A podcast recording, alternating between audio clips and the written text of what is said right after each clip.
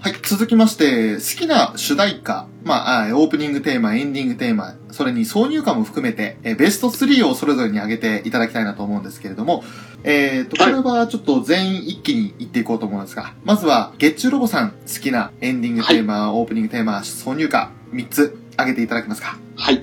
えー、じゃあ私が選んだ3位。はい。ミーティアですね。はい。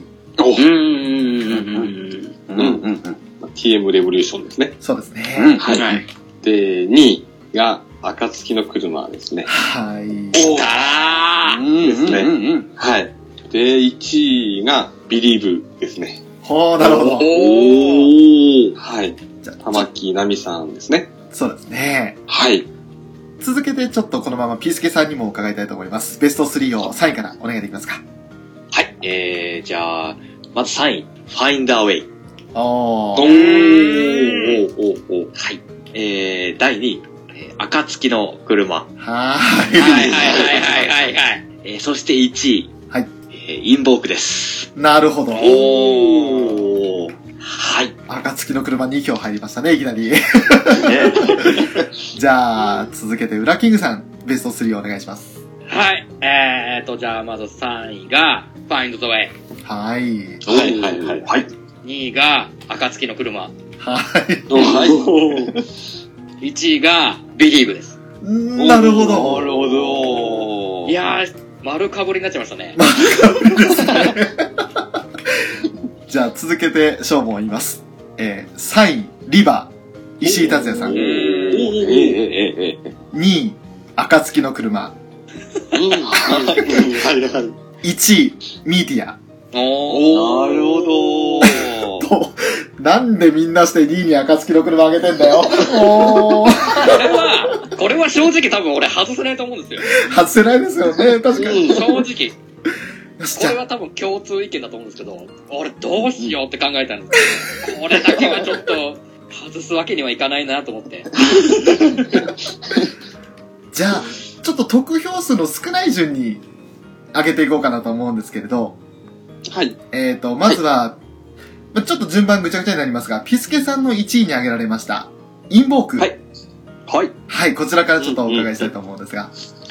えー、もう、これは、僕がガンダムシードを見るきっかけになった曲なんですよ。うーん。おはい。えーっと、ガンダム自体が、はいえーちっちゃい頃にガンダムゼータを親戚の人がちょっとビデオにはい。録画してくれうんて、ちょろちょろ、えー見た思い出があったのを最後に、はい。えっと、もう、小中はガンダムイコールオタクみたいな文化でちょっと遠ざけてたんですね。あんまりあ、えーーはいはいはいはい。はい。あ、G ガンダムだけ見ましたかね。はい。うんえーいい調子です。ね。あの中で G を選ぶ。はいそれですね。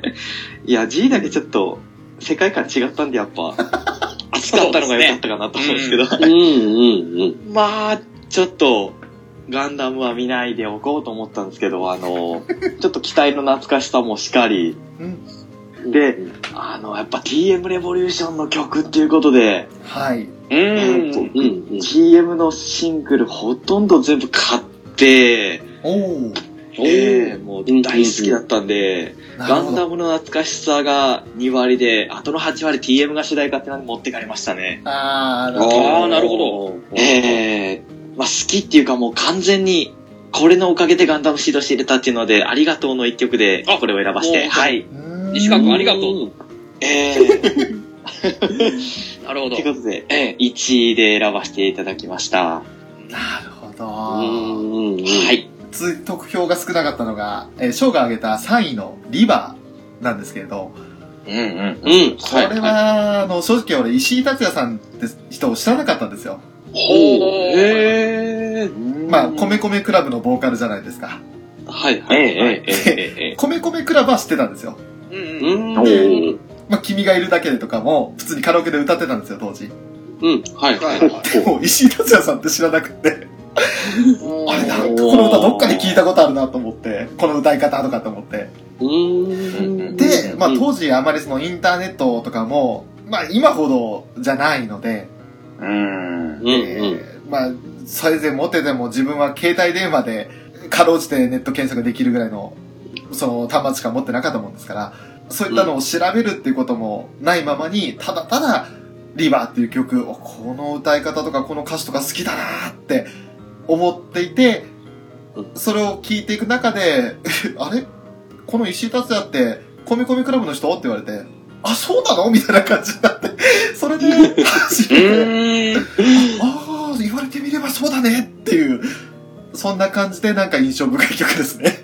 ほー。うん本当にあのサビのなんか終わり頃にすごいなんか連続でその息を切らさずに歌い上げるところもあるんですけれど、あの辺とかもなんかすごく印象深くって、当時よくなんか真似こいて歌ってましたね。あー、わかります。うん。あーそんな印象の第3位ですね。続けて、えっ、と、月中ロートさんとウラキングさんが共に1位で選ばれました、えー、玉木奈美さんのビリーブについて、じゃあ、うん。うん月中ロボさんからぜひお願いできますか。そうですね。もう、これはもう、曲のもう出だしですよね、やっぱり。ううんうんうん。はい。ですね。この、最初、この前がモーメントだったと思うんですけど、そうです。はい。で、ここから切り替わってビリーブになったじゃないですか。はい。うんうんもう、この曲の出だしからもう、鳥肌立ちまして、うーうんん。うんうんうん。もうそうですね、もう、この曲の入りも、これぞガンダムみたいな、はうんそうですね。もうそこにグッと惹かれて、ですね。い。しかも、当時まだ14歳ですもんね、玉木さんね。へえ。うんへえ。 14歳だ、あの歌ですよ。すーね、で、あの CM によく曲入るじゃないですか。はい。うんうんはいうんあの時のやっぱり玉木さんも、あ、綺麗な人なんだなって思ってううーん。ん。です。ね。ウラキングさんは、ですね。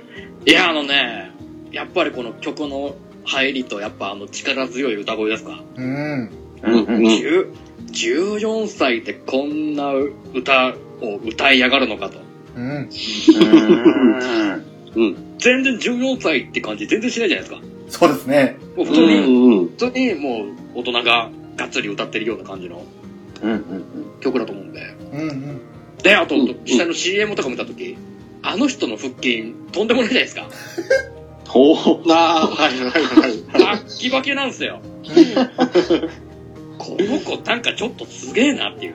大きいもの持ってんなって思ったんですよね。うーんうんもう体がダンサーですよね、もそう、もう。ああ。う、 PV で踊りももちろんキレッキレなんですけど、そうですね。あ、ちょっとあの腹筋のバキバキさにやられて、はいはいはい。なるほど。続いては、ピスケさんとウラキングさんが共に3位に挙げられた中島美嘉さんのファインザウェイ。こちらじゃあピスケさんからお願いできますか。はい。まあ、普通にむちゃくちゃいい歌ですよね。いい歌ですうね。ん、うん。うん終わり方じゃないですけど、やっぱ、あの、曲が入ってきてエンディングに向かうじゃないですか。うん。うんうん。えーで、内容がどんどんハードになっていくのに従っ従ってじゃないですけど、はいあの、ぐわっと盛り上げた後にちょっと沈める感じでファインダーウェイが入ってくるっていうので、ちょっとし浸れるというか、はい。うん。はい。やっぱ内容。容にだいぶ持ってかれてる部分もあると思うんですけど、うん。すごくあの映像がみんな手を向かい合って伸ばしながら仲良さそうにあの宇宙空間で漂ってるとか、は宇い。宙空間なんですかね、あの飛びながらなんか、みんな落ち着いてふわーっと浮いてるって感じのあのエンディングがあのリバーとあんなに一緒だったのにの絵と対照的にちょっと本当はみんなこんなのを望んでるんだよっていう感じでうん。流れていくのがすごくあったかいって感じで好きですね。そうですね。うんねえうんまあ、カラオケでめちゃめちゃ、まあ、インボークも、暁の車もそうなんですけど、ファインダーウェイもかなり歌った覚えがあるんで、まあ、カラオケとしてもこの曲が好きっていうのもありましたね。ああ、なるほど。おー。はい。ウラキングさんはこの曲に対して、はい。あの、やっぱり、一番最後のエンディングじゃないですか。はい。エンえデえィングの中で。そうですね。で、もちろんその物語ももう終盤なんで、こう、バチバチバチバチややっていく中で、うんうん。あの静かな、本当に物静かな音色で入ってくるじゃないですか。はい。うん。なんかうんそ、そこが、なんかその、ちょっと僕の中でこの戦争の虚しさっていうか、うん。うん。うん。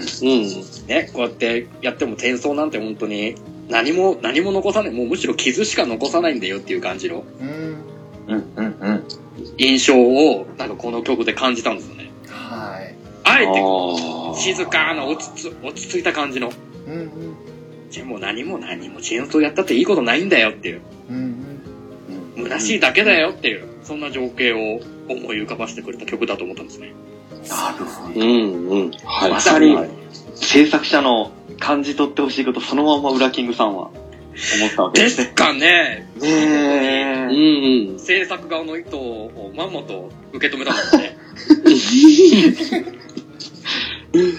あの、エンディングロールの流れの中で、最初はそのアスランとカガリが笑顔で手を合わせるシーンから、あの、ミゲルの機体、ジンが、ボッコボコにされてる状態が映ったりだとかうう、ん。うんあと、デュエルとバスターも、ほっと大破してる状態なんですけれど、うんただそうんうんうんうの、ん死んだはずのニコルと、ミゲルと、ええそうなんです、そうなんです。はいはいはいね、はいイザークとディアクが笑顔で笑い合ってるっていうシーンもありましたし、そうなんですそあとはあこの、のねマリューの涙ですね。そのやっぱりモビルスーツとこの中の乗ってるパイロットとのその対比。はえい。えモビルスえーえツはもうボロボロになってるんですけど、うんうん。そう中のパイロットはもうみんな笑顔で優しい顔してるじゃないですか。うん。はいはい。あの、あのギャップもまた良かったんですよ。みんなが笑顔うんうんでうん幸せ、またその、どんどん上に上がっていくんで、少しずつみんな幸せのと、ね、階段上がっていくみたいなイメージもありますけれど。うん。う。ん。ね、お敵同士なんですけど、やっぱりお互いこう、目指すべきところは一緒なのかなっていう。そうです。そうそうそうん。う。うん。目指すべきところが一緒なんだけど、その、道筋で仲違いしてみたいな。う。うんんうそんなことも読み取れなくはないかなと思うんうんうん。はい。はい。う。はい。ブーステッドマンの3人もいい笑顔してましたよ。そう。そうなんですよねそうそうそう。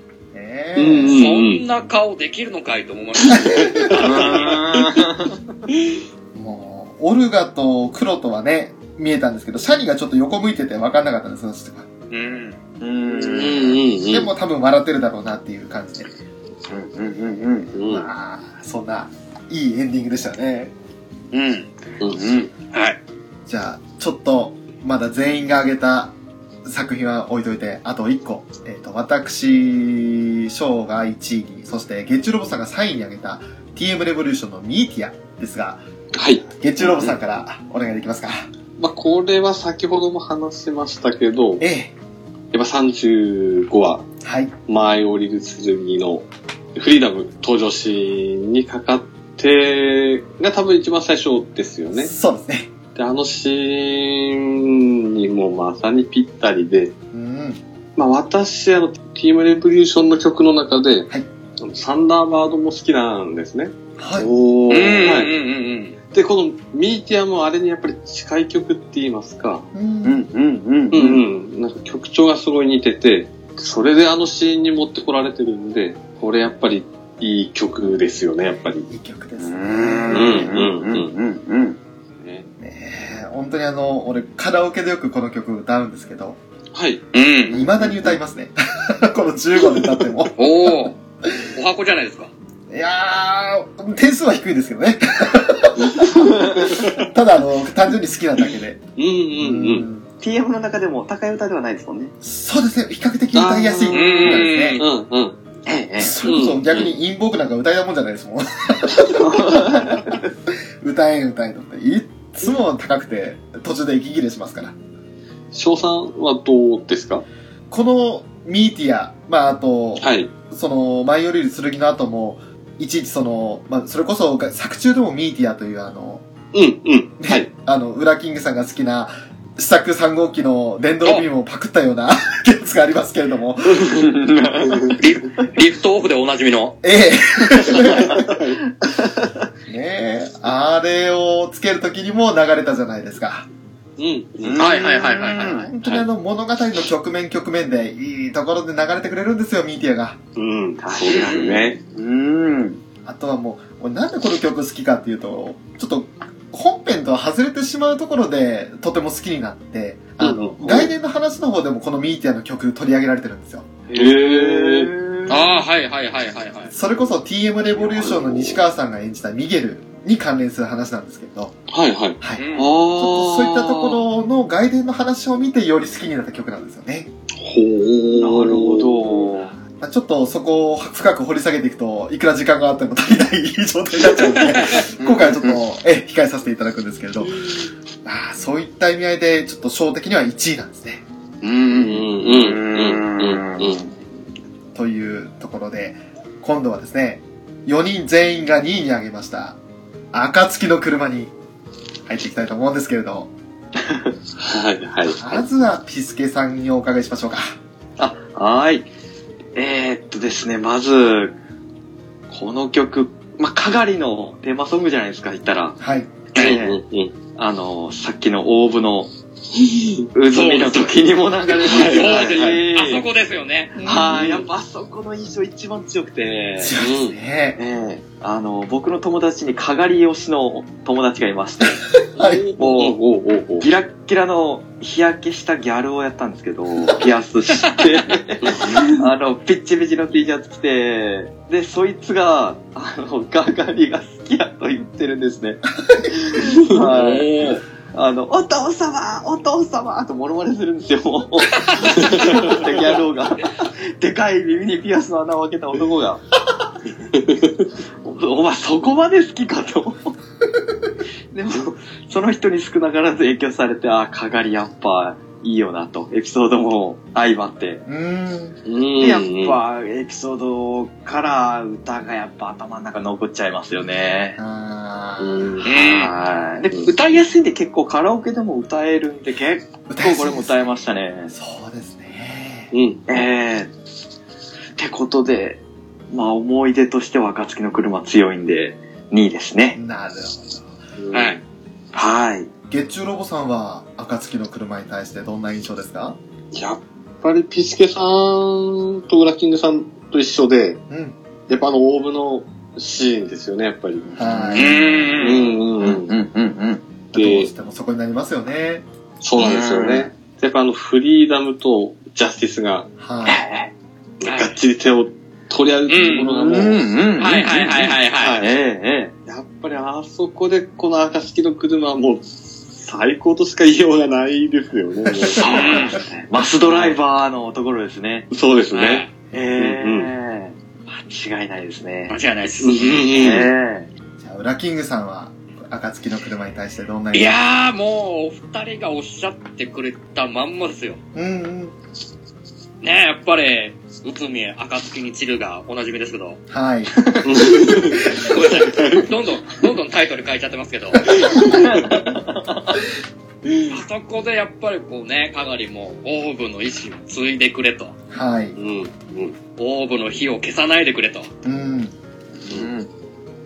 ぱりね、あそこでこう、いい感じで流れるじゃないですか。はいうんもう、もう本当にお二人が言った通りなんで、もう僕からはもう今更っていうぐらいなんですけど、もうあれがもう、お父様が何よりも、あの、なん、なんて言ったらいいんですかね、あの、なんとも言えない悲しみうんをうん。誘う。はいはいは。ないこれは泣かせに来たなと思ったんですよね。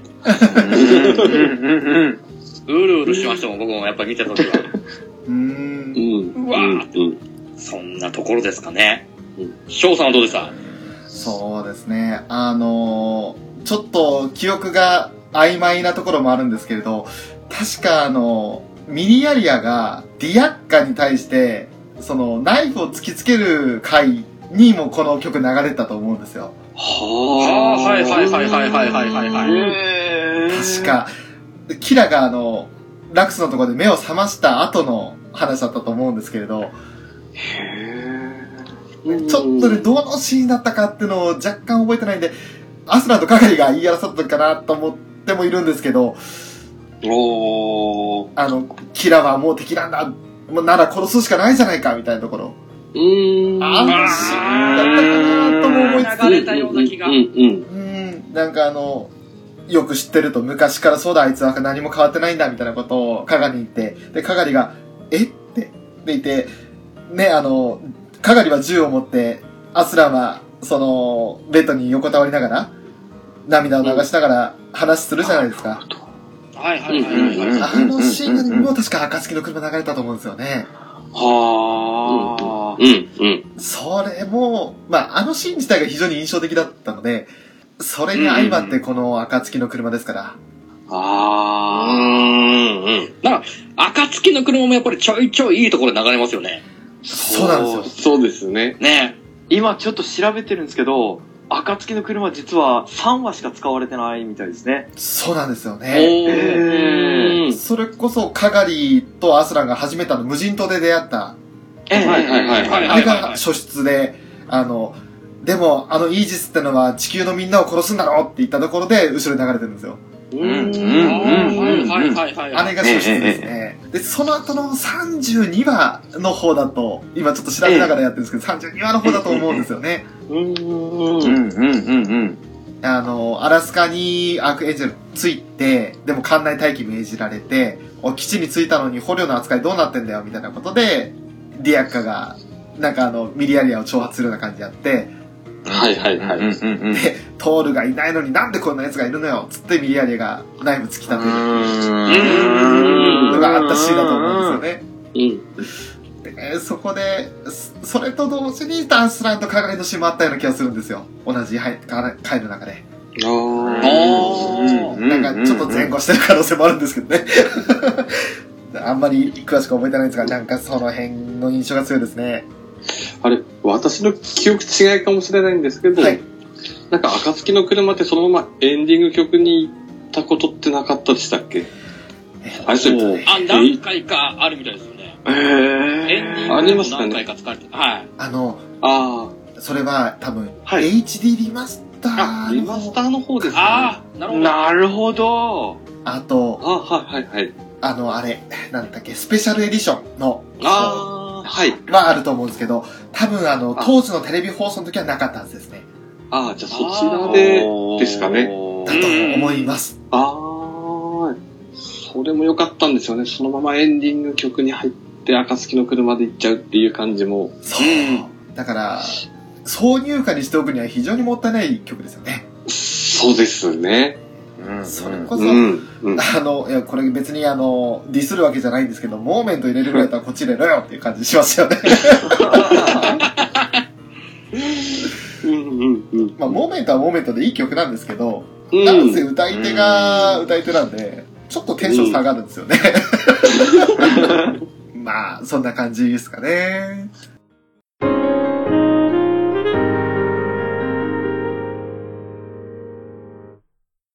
えーと、それでは続きまして、上司にしたいキャラっていうのをちょっと好きなキャラとは別に挙げてもらいたいなと思うんですけれども、はい。一応ですね、えっ、と、全員分を一気に言ってから、ゆっくり話を掘り下げていこうかなと思うんで、はい。まずは、えー、ウラキングさんから上司にしたいキャラお願いします。僕ね、これ上司にしたいけど、正直すごい迷ったんですよ。はい。なんだろううど、んあのね、どれも捨てがたいんですけど、僕の中でう。ん。選んだは候い補、候補の中で言うんですけど。はい。こう、巡り巡って、このキャラにたどり着いたって感じなんですけど。はい。じゃあまず僕のラキングの上司にしたいキャラは、マリウ・ラミアスです。なるほど。おおーなるほどど。うんうん。じゃあ続けて、ショウが上司にしたいキャラを言います。ムーラ・フラガです。うんうん。はいはいはいはい。うん続けて、ゲッチュロボさん上司にしたいキャラは、どなたにいますか、私もムーラフラが、おなるほど。おじゃあ、ピスケさん上司にしたいキャラは、はい、僕もムーラフラガです。ーなんだこのアウェー感は。おし じゃあちょっとアウェイな人からお願いできますかあのね、マリウ・ラミアスさん。はい。正直、まあ、数々こう上司にしたいキャラいると思うんですよ。もちろん、バルトフェルトであったり、えうえんうんううん。んうん。ねえ、ラウ、ラウさんであったり、えうんねクルーデさんもなんだかんだ人の使い方うまいと思う。ええ利用、利用されがちではありますけど、おおはい。あと、まあいろいろいるじゃないですか、キサカとか。あいいですね。はあはあ、いいですはいね。はい。レイナドタにいルるとか北もいるん海でさすけん。ど、はい。んでもなんか、その中で言えば、マリオさんって正直、上司能力的には多分低いと思うんです。うん。うん。ん。どっちかっていううと、あんまりこう、部下を引っ張る感じではないんですけど、うん。うん。なんだろう、そういう感じがないんですけど、でもやっぱりこう、部下と同じ目線で立ってくれるっていう部分があると思うんですそうよね。うですね。ん。引っ張れる引っ張れる力はないかもしれないんですけど、はい多分一緒に、一緒になってこう、行ってくれるっていう。うんうん。あー横にね横に並んで、うんなるほど。うーん。リーダーシップってわけじゃないんですけど、やっぱりみんなでこう、一丸になって仕事してくれるかなっていう感じがするんですよ。はあうーん。上司とは言いましたけど、やっぱりこう、上司っていうよりかはちょっとリーダーの方がちょっと強いのかなと思うんですけどい。、あー、なるあ。ほんど。ん。能力的なあれはないんですけど、やっぱりこう、一緒になってこう、一丸でみん、チーム一丸でこう、プロジェクトに臨むみたいなはい。うんうんうんうんうん。感じの立ち位置に立ってくれそうだなと思ったんですよね。あー。なるほでこど。のマリウ・ラミアスを挙げました。はあ。現場上がりっぽいですもんね。そうなんです、そうなんです。んええ、最初、つなぎ来てましたもんね。そう、技術士官としていましたからね。うん。うんううん。。ね、ごめんなさい、ちょっと真面目な、真面目な喧嘩をしまして。ゆうゆうとんでもないですよ。 まあ、あどうせの、裏キングだからどうせ、そっち方面だろうと思わせそう、なんかあの、パイオツとかって言うかなと思ったんですけどね。 敵の攻撃がアークエンジェリアに当たった時のサービスシーンを思い浮かべてたんですけど。思った思った。思いました思いました。うんうんうん。そこに行きがちなんですけど、今回ちょっと本当に真面目に選ばんでみまし た。なるほど。なるほおー。ど。うん。それに対して、えー、ショー、月中ロボさん、ピスケさんが全員選んだムーラフラガですが。まあ、あの、ムーはね、真っ先に出てきたキャラですね。上司、上官にしたいキャラとして。うんうんうんうん。あの、やっぱり頼りがいのあるお兄ちゃんなんですよ。うんはいはいはいはい。なんかこう、本当にあの、上司部下っていう関係で堅苦しい関係じゃなくって、かなりフランクな、でもすごく頼りになる人って感じがしてて、うんうん個人的にはもう、うわ、こんな人が上にいたら、すげえそこで働くの楽しいだろうなって思いますよ ね。うんうんうんうんうん。どんな嫌なことがあっても、まあちょっと頑張れるかなと。はいはいはい。月中ロボさんは、そんなムーを選んだ理由としては、私もちょっといろいろ考えたんですけど、はい。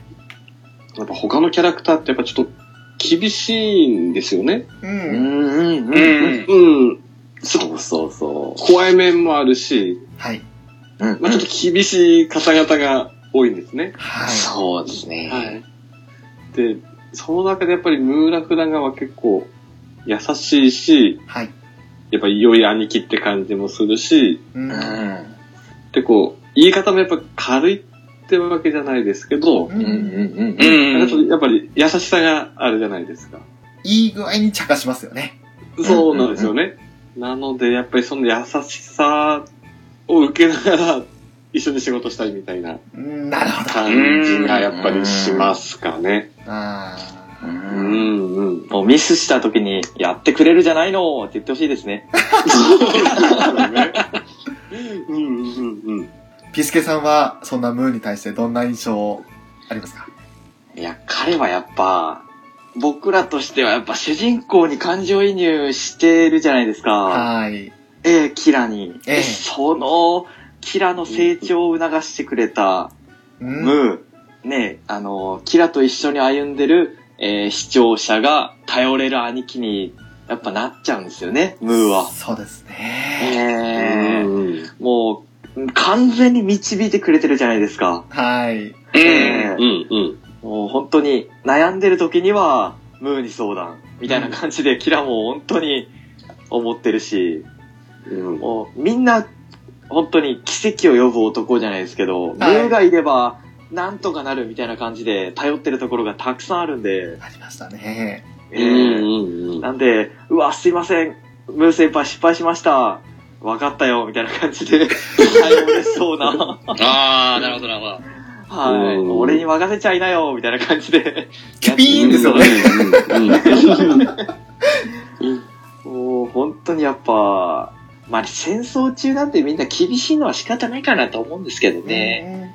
うんうんうん。彼だけ場違いにフランクなんで、やっぱ憧れる部分ありますね。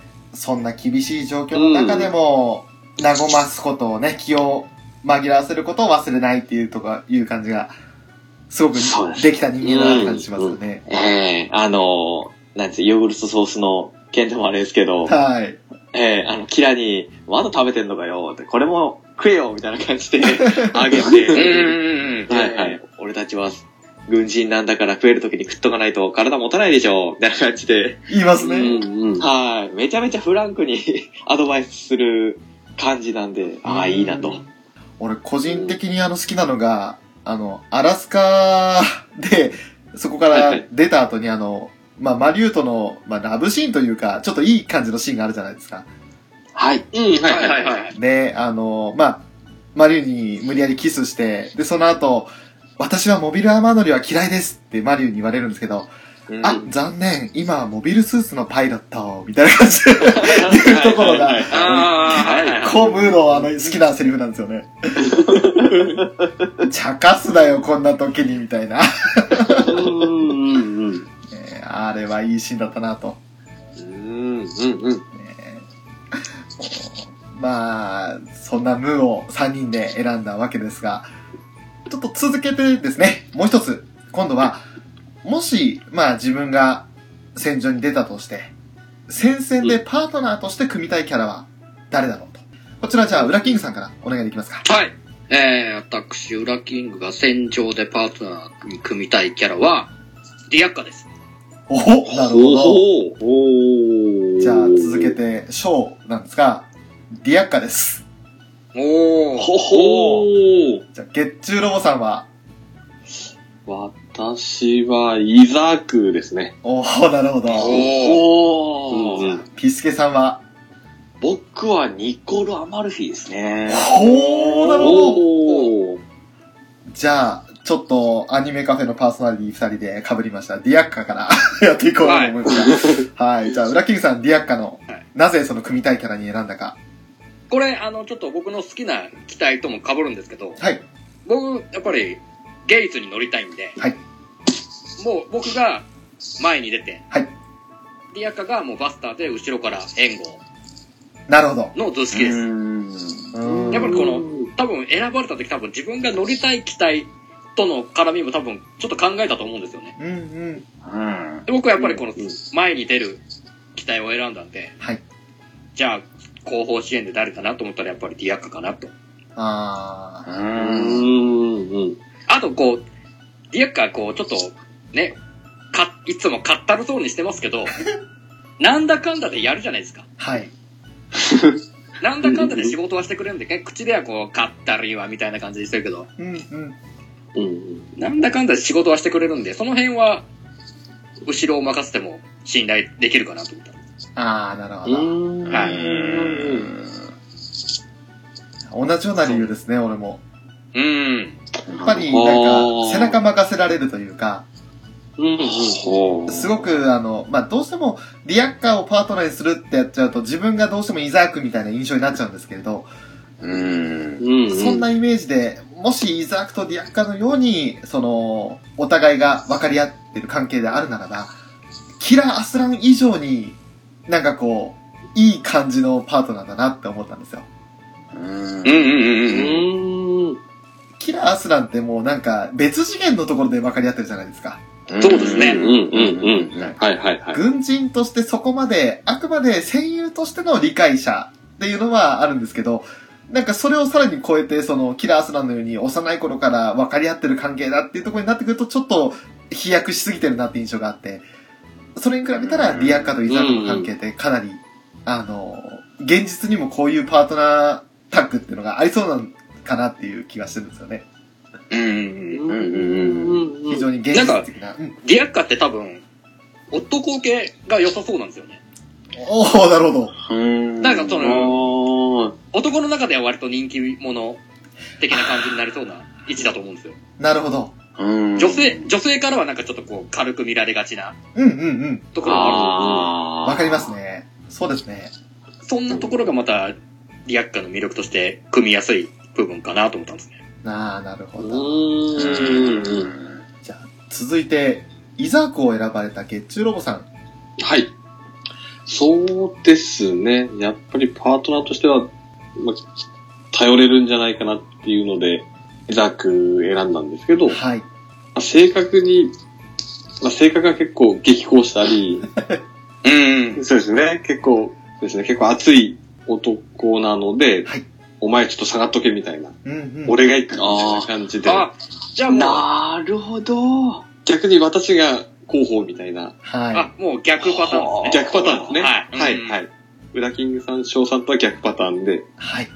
私が広報でですね、伊沢くんが俺が行くみたいな感じの形がやっぱりいいかなって思って伊沢くですね。なるほど。うんうん。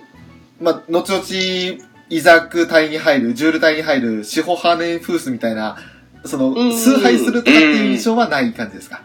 うん。す、そうですね。崇拝までいかないですかね。ある程度対等に近い戦友って感じですかね、やっぱうり。んうん、そうですね。なるほまあ、どデ。ィアッカに近い感じですかね。私の方が。ああ、なるほど。なはいるはほい。もう、友人じゃないですけど。はい。そうですね。ど。良き理解者であり、戦受友けであ理り。解者であり、そうですね。ああ、なるほど。はい。で、接近戦は任せるみたいな。うんうん。ほはい。感じですね、私は。では、ピシケさんが選ばれたニコルですね。はい。えー、ニコルの散るシーンがあるじゃないですか。ええはえいー。朝下がってのシーン。いや、彼はもう完全に全面的に背中任せていいなと思いましたね、あれで。ああ、なるあほど。おーーおーおーえー、もう身を挺して守ってくれるんかいと。そうですね。ああ、なるほど。えうーんなんでもう、彼が多分物語の中で一番、まあ、死に方としてはすごい印象に残ってるんで信頼できるなと。うー。うんんうんうんうん。もうそれ一択でしたね。あなるほど。ただ、ピアノ聴きたいだけじゃなかったんですね。ピアノ聴きたくてパートナーってことだよね。あ、みピアノ聴かせてくれて、ちょっと癒されたいっていうのもあるんですけ ど、まあ一番は癒しよりか、信頼ですかね。なるほど。うんうーん。でも、ええあれですね、ニコルのピアノ聴いたら俺、アスランと同じで寝ちゃいそうですね。ニコルに指摘されてましたよ、アスラン。寝てませんでしたって言って。いや、寝てないよみたいなこと言ってましたけど。えー、もうそうですね。あの、やられ方の声の印象がちょっと、あだいぶ、あーはい。あの、誰でしょう。なんて読むんですかね、あの声優さん。マミさんになるんですかね。ー、ですかね。えうえんうんうん。あの、グエーって死ぬじゃないですか。ううんん。ああ、はいはいはい。 あれが結構、まあまあ、リアルやなと思って。はい。うんあの、確か声優変わりましたよね。あの、えいで、オリジ、えービデオかなんかで、えーっと、パクロミさんになりましたよね。途中で、おーあええそうですね。はええはい。なんか、マミさんの3声が級でしたっけあれなんか、三まみさんが3級に入るとか、あ、そうなんですかで、確か、それで変わったとかってあー聞いたんですけど、そういうことだったんですうね。ん。あーなるほどみうん、見たいですね。へえ。いや、なんでかなと思ったんですけど、そんな別に全然下手くそじゃなかったし、うん、はいはえい。え普通に、あ、そう、なるほどね。全然なんか、あの、やられ方がちょっと、江戸、江戸じゃないですけど、うんちょっと、それ、ぽ、あーパクロミさんっぽくなっちゃったんですなるほよ。どはあーうんはいはいはいはい。い。グエーから、わーっていう風な感じになったん で、あ、これもいいなと思ったんですけど、まあまあ、うあん。の、パクロミさんはやっぱ、声優って感じのやられ方に対して、マミさんはちょっと、ちょっとリアルやなと思ったんで、うんそっちうのん方がうんうんはい、うんうん気になったなって感じで。あまあ、あんま関係ない話ですけど、上司にしたいですね、ニコ ルは。あー上司で、うん味方にしたいですね。パパのはい。うんなるほどうんええでしたら、ニコルです。はい。はい。ありがとうございます。うん。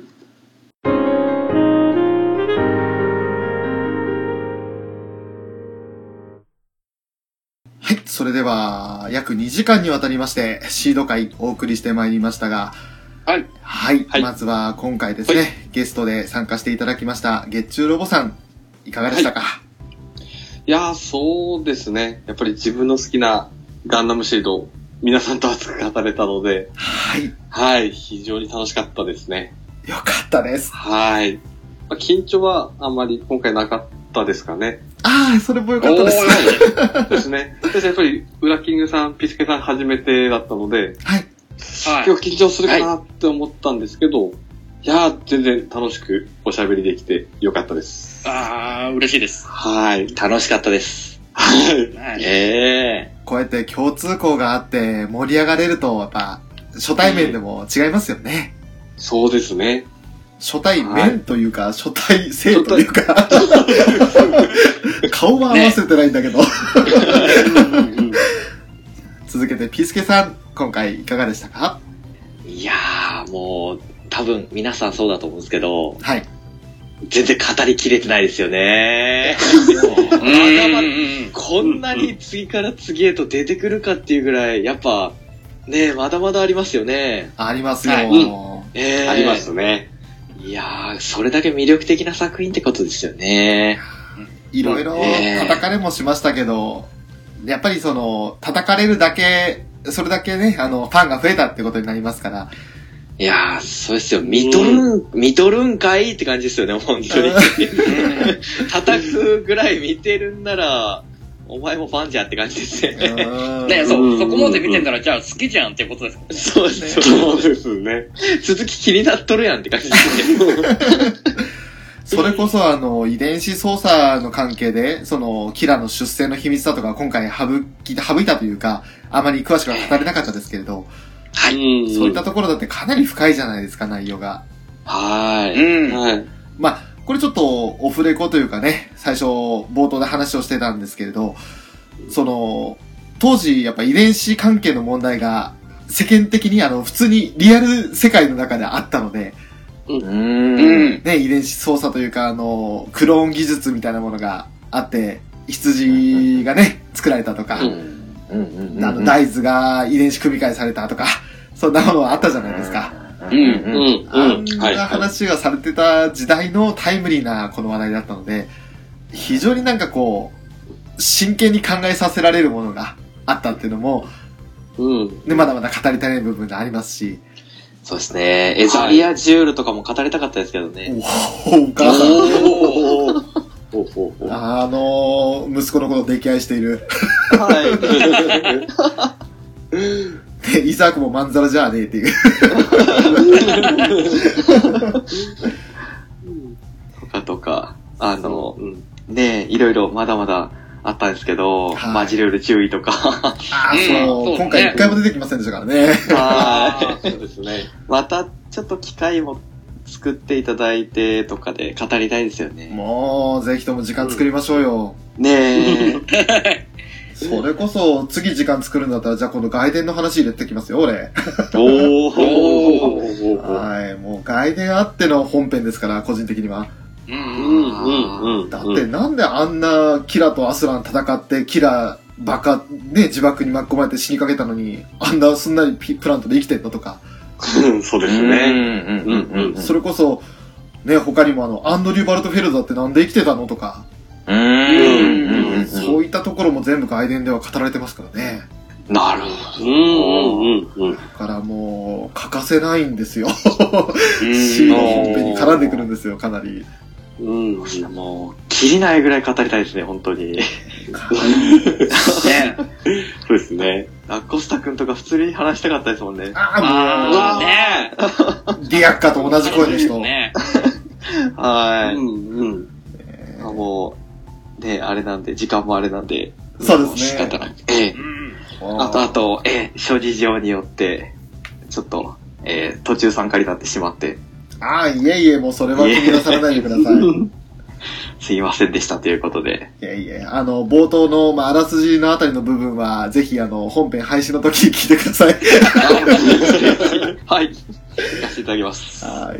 あ、翔さんすいません。はい。一つ訂正あったんですけど、はい。先ほど声優のまみさんですね。はい。すいません、ちょっと私間違ってまして、渡米でしたね。え、渡米に合わせて、一時声優業を休業していたってことでしたね。でしたなね。るほど。はいおーで、大変失礼しました。ああ、いいえ、これはあの、うまく後で編集で挟み込んでおきますんで、ご心配なさい。はい。まあ、あのーそんな形で、ちょっと、この4人まだ、不完全燃焼ではございますが、はい。はい、シードについて語らせていただいた回となります。えー多分、また、時間をとって、バージョン3、バージョン4が出てくると思いますんで、ははい、その時はぜひ、またね、あのーゲッチュロブさんもピスケさんもよろしくお願いいたします。はい。よろしくお願いします。よろしくお願いします。はい。それでは、今回は、えーアニメカフェのショート、裏キングと、月中ロボット。ピスケでした。あありがとうございました。ありがとうございまりした。がとうございました。ありがとうございました。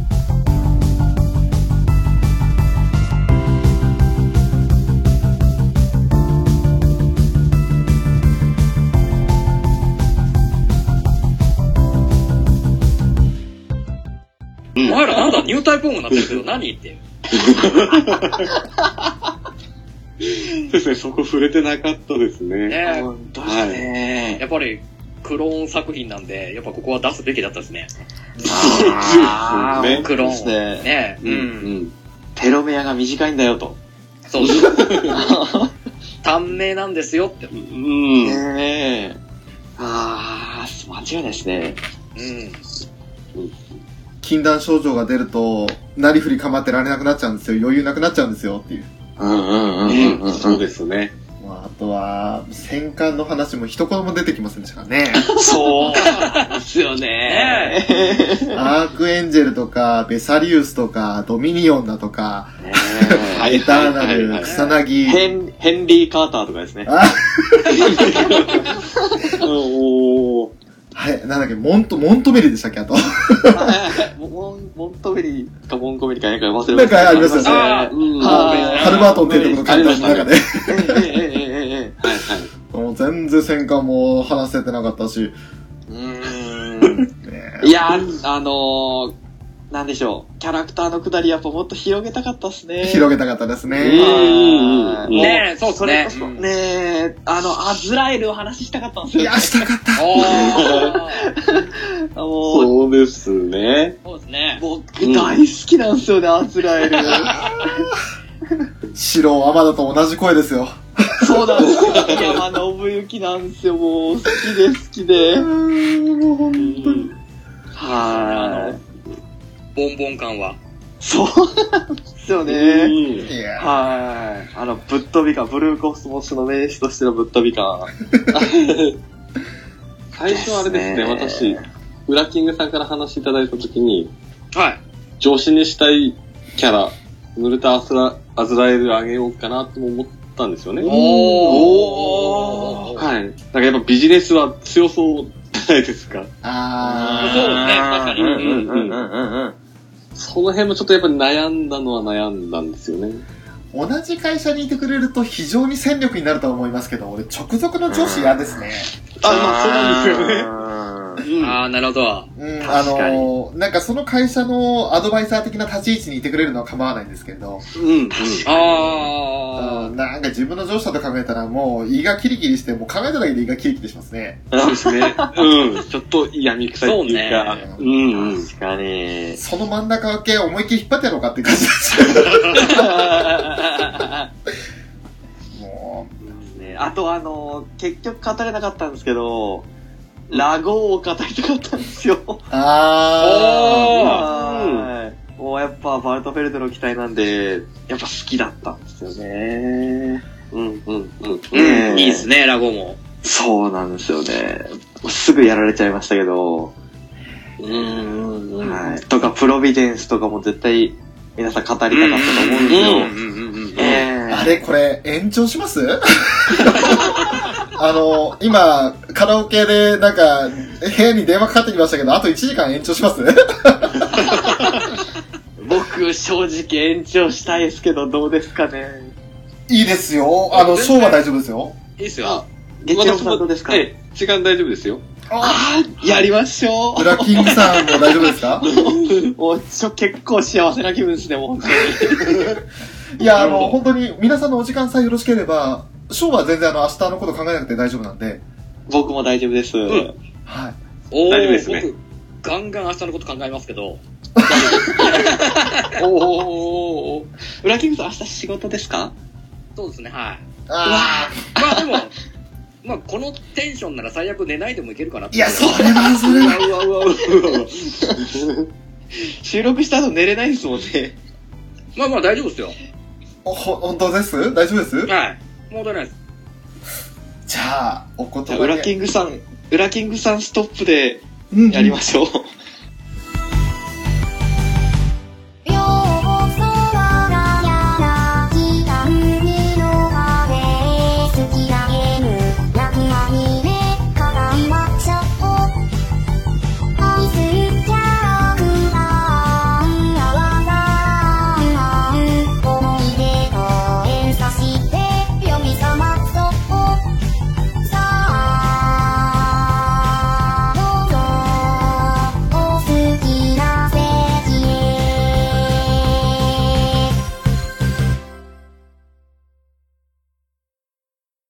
じゃあ、うん延長戦に 入りましょはい。よっう。えっ、と、まず何話しますかね今の、その、キャラの掘り下げと、やっぱりその期待とかの話も含めて、もう雑談形式でだんだんいきますあ、いいですね。高速的な感じで雑談しましょう。うんうん、そうしますかねうんはい延。長戦みたいな感延じ長戦でもう本当にええダラダラと話していきますか。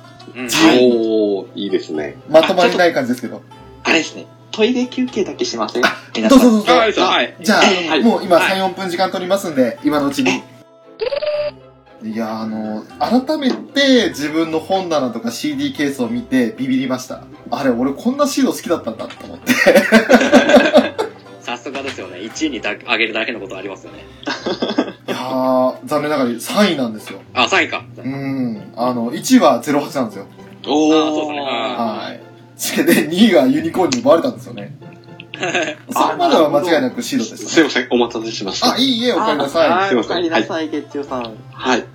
さあ、じゃあ、本当にフリーダムなトークをしていこうかなと思うんですけ ども。も、そうみんなで好きなことを語りやがれって感じで。はい。フリーダムなトークをして、それがジャスティスなんで、やっていきましょうか。 もう本当に自由に話したいことを話していこうと思うんですけれど。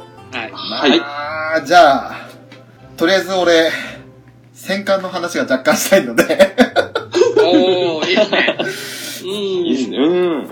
あの、アークエンジェルからちょっと話していきませんか。いいですね。ははい。いねあの、俺個人的にアークエンジェルっていう名前がまず大好きなんですけど、おうんー、はいはいうん。大天使ですよ。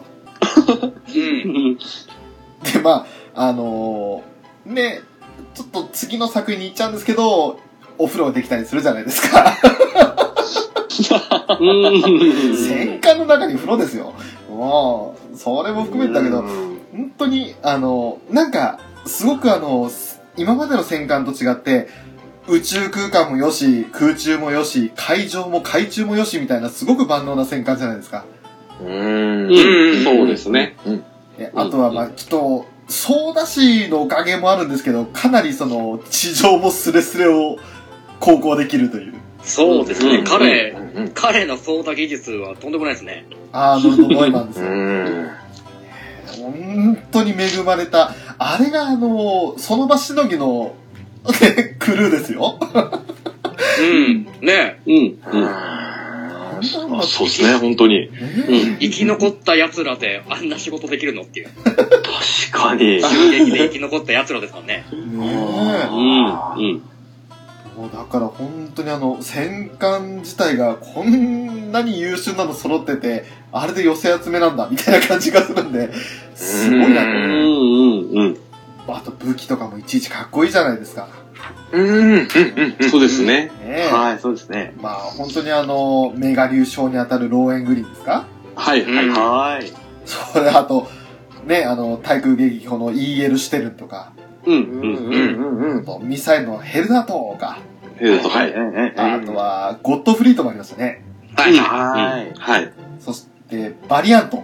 おー。はい。ええええーいちいちかっこいい名前つけやがってって中二心くすぐられましたよ、当時。ナタルさんとマリュウさんが、ね、いろいろゴッドフリートーテーとかって言ってるのが超かっこよくて、うん、うん。ローエングリーン1番2番テーみたいはい、はい、はい、はい。な。まあ大体外れるんですけど。まあ、いかがですか月中ロボさん。そうですね。まあ、私もアーケンジェルはやっぱ好きですね。あうあ、ん。で、まだうん話してはないですけど、はい。後々、アーケンジェル、まあ、その後の対戦でも出てくるじゃないですか。そうですね。はい。で、それこそザフトの最新刊とすらも対抗できるっていう、うんうんうん。もうんうんう、すごいなですよね、もあの、エネルギー供給ビームが放てる戦艦ですよね。う。そうですよね。うん。あれと戦うっていう。なんかどっかの法律事務所みたいな名前ですけど。 そうですね。うんうんうんうん。まあちょっとそれは置いておいて。 うん、そうですね。で、一応走行もラミネート走行はありますし。はい。ううんん。。うんうん。そうですよね。なので、やっぱ結構、私も好きな戦艦ですね、アークエンジェルが。なるほど。はいい。ピースケさんは戦艦では特にとかって何かありますか、そうですね。まあ一番って言ったらやっぱりアークエンジェルになっちゃいますやっね。ぱり、ねえうんうんうん。まあさっきの翔さんのお話でもありましたけど、やっぱ中二病すぎるんですよね。あの時の名前が。うんうん。もうあの、何でしょう、バリアント、てーとかなんか絶対狙ってますよね、かっこよ さを。もうあのあたりの、もう本当にかっこいいなと思って聞いてましたね。あの、久しぶりにやっぱ、せんえーロボットものうん。見る、見てて戦艦はやっぱりかっこいいなっていうのが植え付けられましたね。ああ、なるほど。はいうんうん。いろいろ戦艦出てきましたけど、武器の名前があるのは多分、あのき戦艦ぐらいじゃなかったでしたっけああ、そうかも。あそうかもしれないですねうんねえ、みんな体当たり形式でどんどんどんどんぶち抜かれてって壊れていくようなイメージがあ って、うんうんうん。ええまあ、あのね、えっと、不沈艦アークエンジェルって言われてるぐらい沈まない船だったなって感じで、うんアズラエルのセリフですね。ええそうそうう、ん不沈艦アークエンジェル、今日こそ沈めで差し上げる。 かっこよかった。はい。いろいろ名前は結構ポロポロ出てきましたけどね、 本当うに。んうん。うん。ええヘンリー・カーターしか今出てこないんですけど。いやーもう、ザフトで一番有名なのはベサリウスじゃないですか、やっぱり。 ああ、そうですね、はうい。ん。ええええええねあ、のクルーズ隊がの戦艦ですけれど。そうですね。ねうん。あれも形独特でしたけどね。うん。そうですね。ブラッキングさんは何かこれという戦艦ありますかいやー、今ね、どっちか迷ってるんですよ、二つあって。おどっちかって言われたら、うん、草薙だと思いますね。おー、なるほど。おうんおおおおうんほら、もう草薙もマークエンジェル同様、この中二心をくすぐる名前じゃないですか。ええ草薙って、ちょっと日本っぽい感じで、オウムのね、うん立ち位置的なんですね。オウムのね、このネーミングセンス的なところが、うん。うん。うんうん。そうか、和で来たか、で、やっぱり木坂がかっこいいじゃないですか。かっこいいですね。はいはいはうい。んうんうん。まあ、やっぱそれが相まってですかね、草薙は。なるほうん。あともう一個が、うんレセプス。ど。うん。あああ。いいですね。レセプスですね。うん。あっちの方が戦艦っぽいですね。うんうんうん。ですかね、どっちかっつったら。実弾兵器ばっかりだし。はうい。ん。あなんか、古き良き戦艦みたいな。はい。うんうんううんんう。うんん。そっちの色合いが強くて、うん。こうつけがたかったんですね。あそうっすね絶対出されたあ。ら、違いないです。もう、バルトフェルトの、のね、感じそうそうでそう、すはい。あれですもんね。はい。で、出てこなかった。はい。あのホバー、ホバーで動くのもいいじゃないですか。いいですね。やばい、違いですよ。ホバー走行っていうのも、あ、かっこいいなってやっぱ。やっぱ砂漠にはホバーだなっていうの。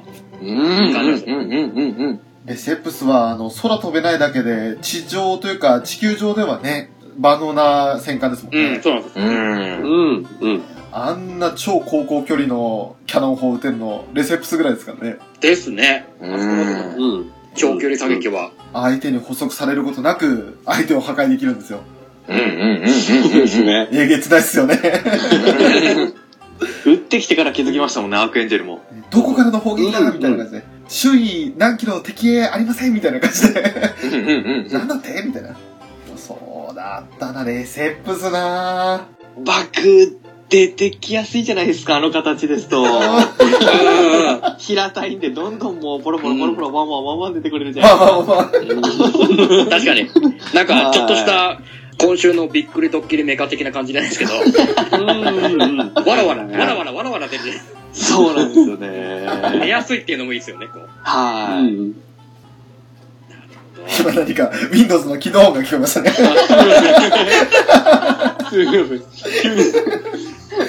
もういいんじゃないもうこれも面白い、面白いから入れちゃっていいんじゃない面です白いから入れちゃいますね。かねえなんかもう本当に、本当にもうただの、本物の雑談みたいな感じなんで、いいじゃないか、いよいよポッドキャストらしくなってきますよ。面白いの入れちゃいましょうよ。い。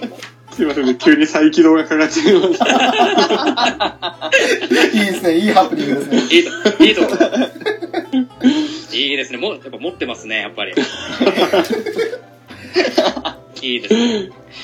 あーじゃあ、あとはちょっと、先ほどまでの本編というか、ね、あの、語りきれなかった人たちをちょっと、上げていきますかアークエンジェルの中でのナタル・バジルールさんとか、い。うもう一ん。バージルール、当時勝位で、その後注意ですが、ねえ。はい。うん。最後、詳細になりましたっけ、そうですね、多分少佐になったと思うんですけドど。ミニオン艦長の時は詳細でしたよね、確かね。え、そうですね。おーはい。かなり、あの、短期間で、 昇級というか、あの、位を上げていきましたよね。う。うんん、うん。うんうんうんうん。まあでも、俺、正直、厳しすぎる人で、好きじゃ、好きになれなかったんですよ、最後の最後まで。ああ、そうですね。ううんん。うんううん。ん、うん。ただ、彼女なりのその責任と義務というか、軍人としてこうあるべき、かくあるべきっていうのを目指してるところがあるじゃないですか。うんうんううん。ん、うそん。こは確かに、あの、魔竜たちとの、魔竜が持つ甘さとは、隔絶されるところで、あの、軍人らしさってところはあるのはわかるんですけれど、うん、うんうん。やっぱその、なんかこう、うん、良くも悪くも軍人って感じですよね。そうなんですよね。うんうん。軍人家系ですもんね、彼女は。ん。うん。だから、まあ、竜の甘さ、あと、ムーの気楽さ、そういったところは、憧れを抱きながらもそうあってはいけないっていうふうに自分を律してるじゃないですか。はいはいはい。なうんかね、んあの、素敵なところでもあるんですけど、融通の利かないところだなっていうのがあるんですよね。そうですね。うん。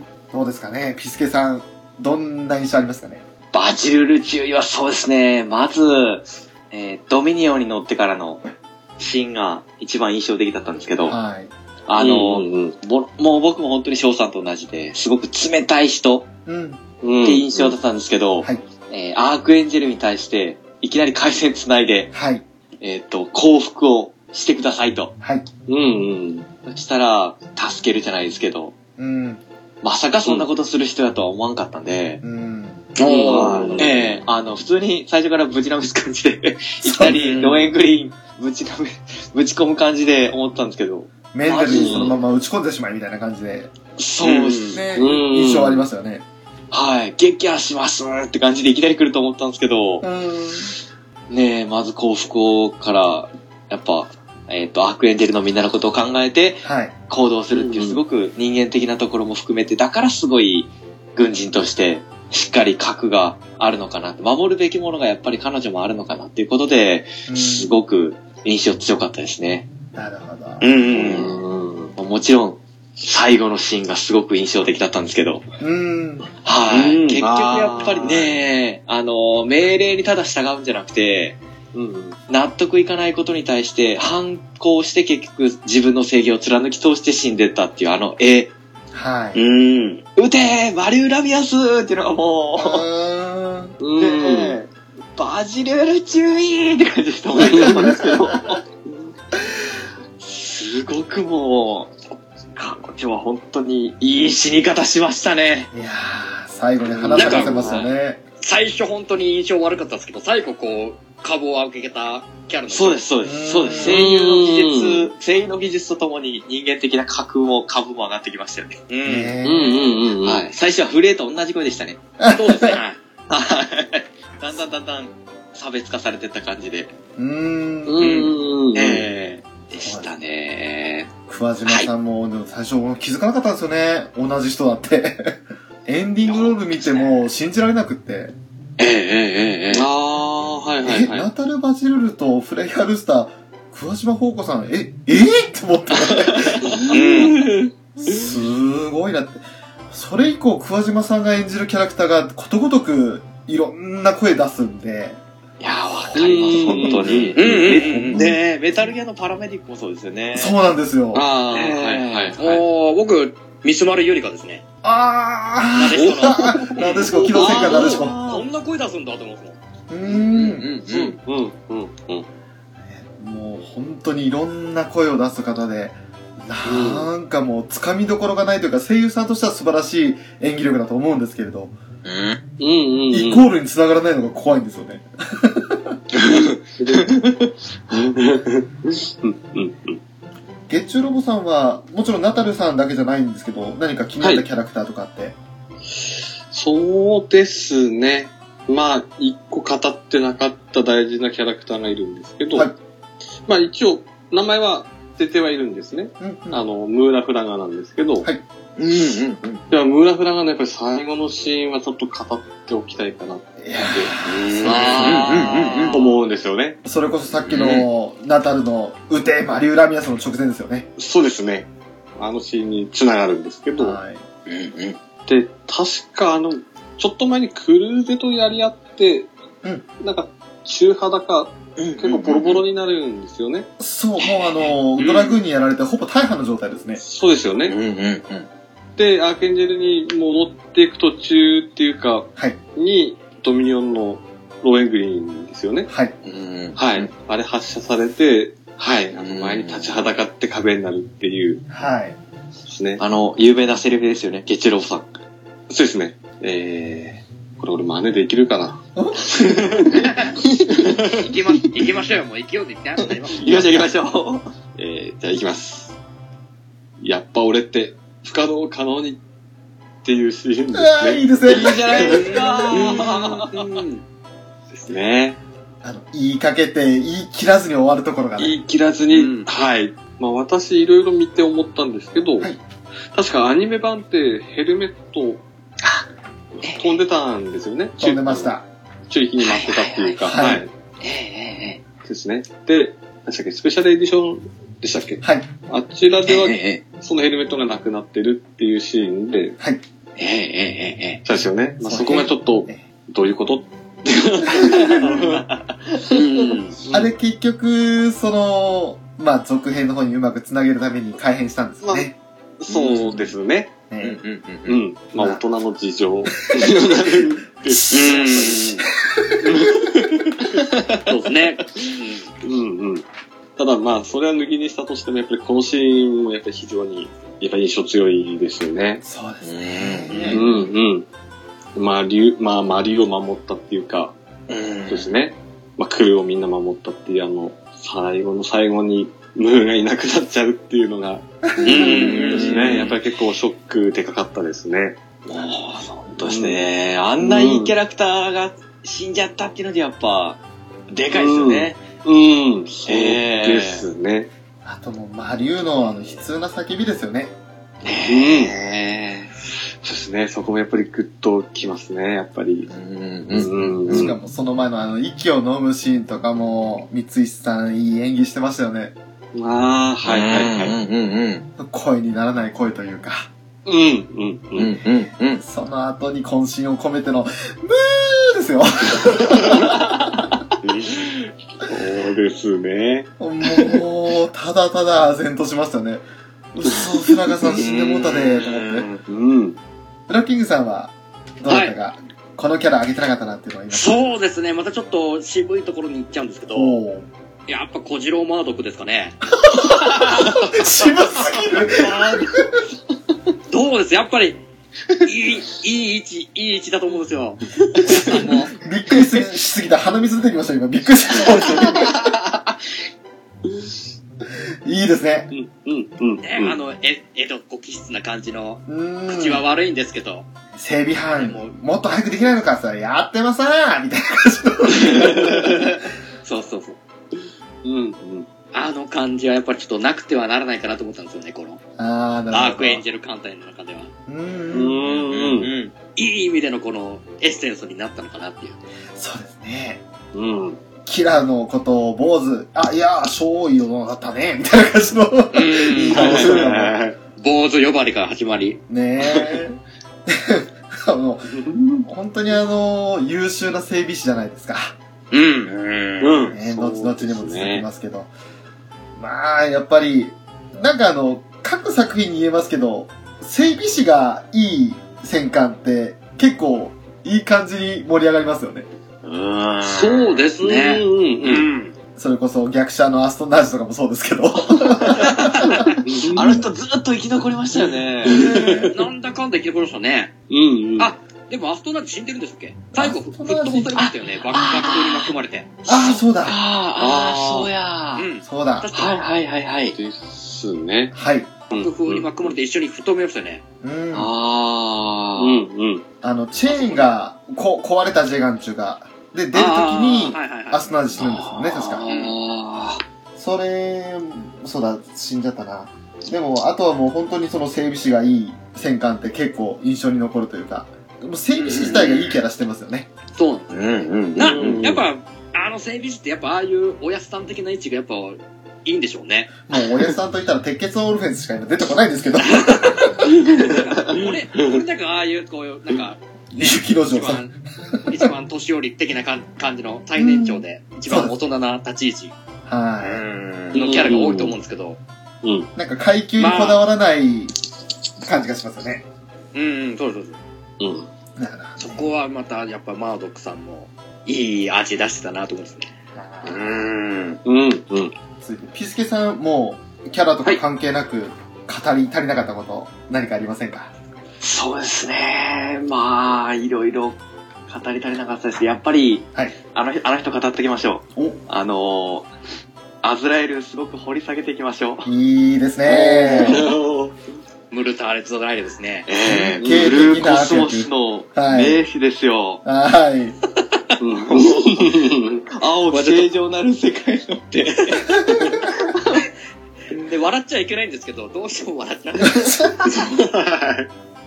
もう、何それって感じですけどね。過激派のトップですからね。はい。なんでしょう、コーディネーター作らなかったら何してもいいのかって感じですもん ね。本当ですよ。もう、薬漬けにして洗脳して、もう人間おもちゃ扱いすんなよって話の。先天的にいじることは正しくなくて、後天的に実験することは正しいっていう。そう、え、えーっていう。なんかね、 強化人間が正当化されるみたいな感じになっちゃいますけど、そうです、そうです。ダメ、はいダメですからね、強化人間も。いや、ほんとそうですよ。うん。いや、でも彼は本当に人間的にねじ曲がってますけど、うあんの、えっ、と、なんでしょう、技術者じゃないですけど、見抜く力もものすごいありますし、はい。あの、アズラエル財閥の御曹司でやっぱ、すごい大手軍需産業の経営者っていうところからやっぱ、えー経営の面としても本当にトップクラスで、なんか、ものすごい年齢にしては出世が早いっていう感じで、うう。ん。ねえうん。っていう人や,、えーやったらしくて、ちょっと調べて、見ちゃ、見ちゃってるんですけど、はい。えっと、フリーダムとジャスティスに核エンジンが乗ってることを、いち早く見に行くんですよね、彼は。そうですね。はいおーすごいですね。えー、すごいんですよ、彼は。で、えっ、と、結局、そのクールでから、あの、流れてきた、はいあの、フロッピーディスクみたいなやつの情報から、あの、ふはははと笑いながら、あの、ニュートロンジャマーキャンセラーの技術を、あの、連合にはい。広げることになるんですよね。そうですうんうね。んうん。あはのいフレイが鍵を持ってるは私、いて、助けをこうシーンの後ですよね。そうです、そう です。うん。鍵なんて普通言いますかねみたいな感じのこと言って。ねえ。もう確かに鍵ですよね。それ人から命核よがりどんもどそんっねち。を気にするんですかっつって、 ナタルは、など、ね、呆れてましたけど。そうですうね。んうん。ええええええ。あっから一気に戦闘激化してきましたもんね。そうですね。もうその次のシーンでは、核ミサイルバンバン撃ってましたもんね。そうです、そうです。 何でしたっけあの、えっと、 ラーキングさんの言ってたソワクリオ3人の。 ストライクだが。はい、ストライクダガー。 ストライクダガーに、何でしょう、核をつけた、なんていう機体になるんでしたっけあれは。パラパラっとなんかいっぱいとバーっとばらまかれた感じで。えっ、と、ダーにはつけてなくて、多分メビウスじゃないですかね。核ミサイルは。ああ、そっか。ダガーは、あの、なんか、核ミサイルを詰め込む作業はしてましたけど、戦火の中で。はい、次こちら、みたいな感じで一生懸命。はい、よいしょ、みたいな。うん。ええっ、と、な、あ、ピースメーカーか。はい。ピースメーカー、はい、ピースメーカーはい大はい。え、トース、あ、モビルは、はい、モビルは舞台ピースメーカーですね。はい。あの、キラーにバババババーっとやられてたやつ。そうですねう。んハイマットフルバスターで全部追ってたんだ。はい。あれは本当にえぐい舞台ですね。それで名前がピースメーカー、平和を作る使者ですね。ええええいやーひどいですよ、これ。最悪的にいやらしいキャラクターですけどう、ーん。うんだから、、だから好きっていうのはありました ね。はい。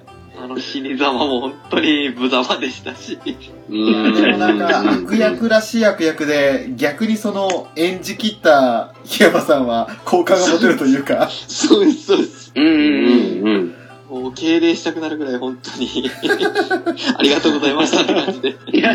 あの、本当にドミニオンが、あの、戦艦来るみんな、ね、あの、脱出させて、その後、まあ、ナタルとアズラエル二人だけになった時の、あのな、アズラエルの焦りっぷりそう閉じ込められたんですよね。もう、女をそこまでボコボコに打つな よと。この口からっていうのが。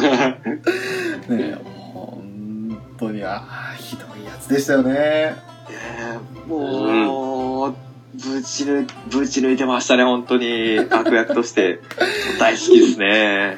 なるほど僕はもう彼をナンバー2にあげますね、好きなキャラクターおお。の。はい。パート3に続くよ。ここまで聞いてくれてありがとね。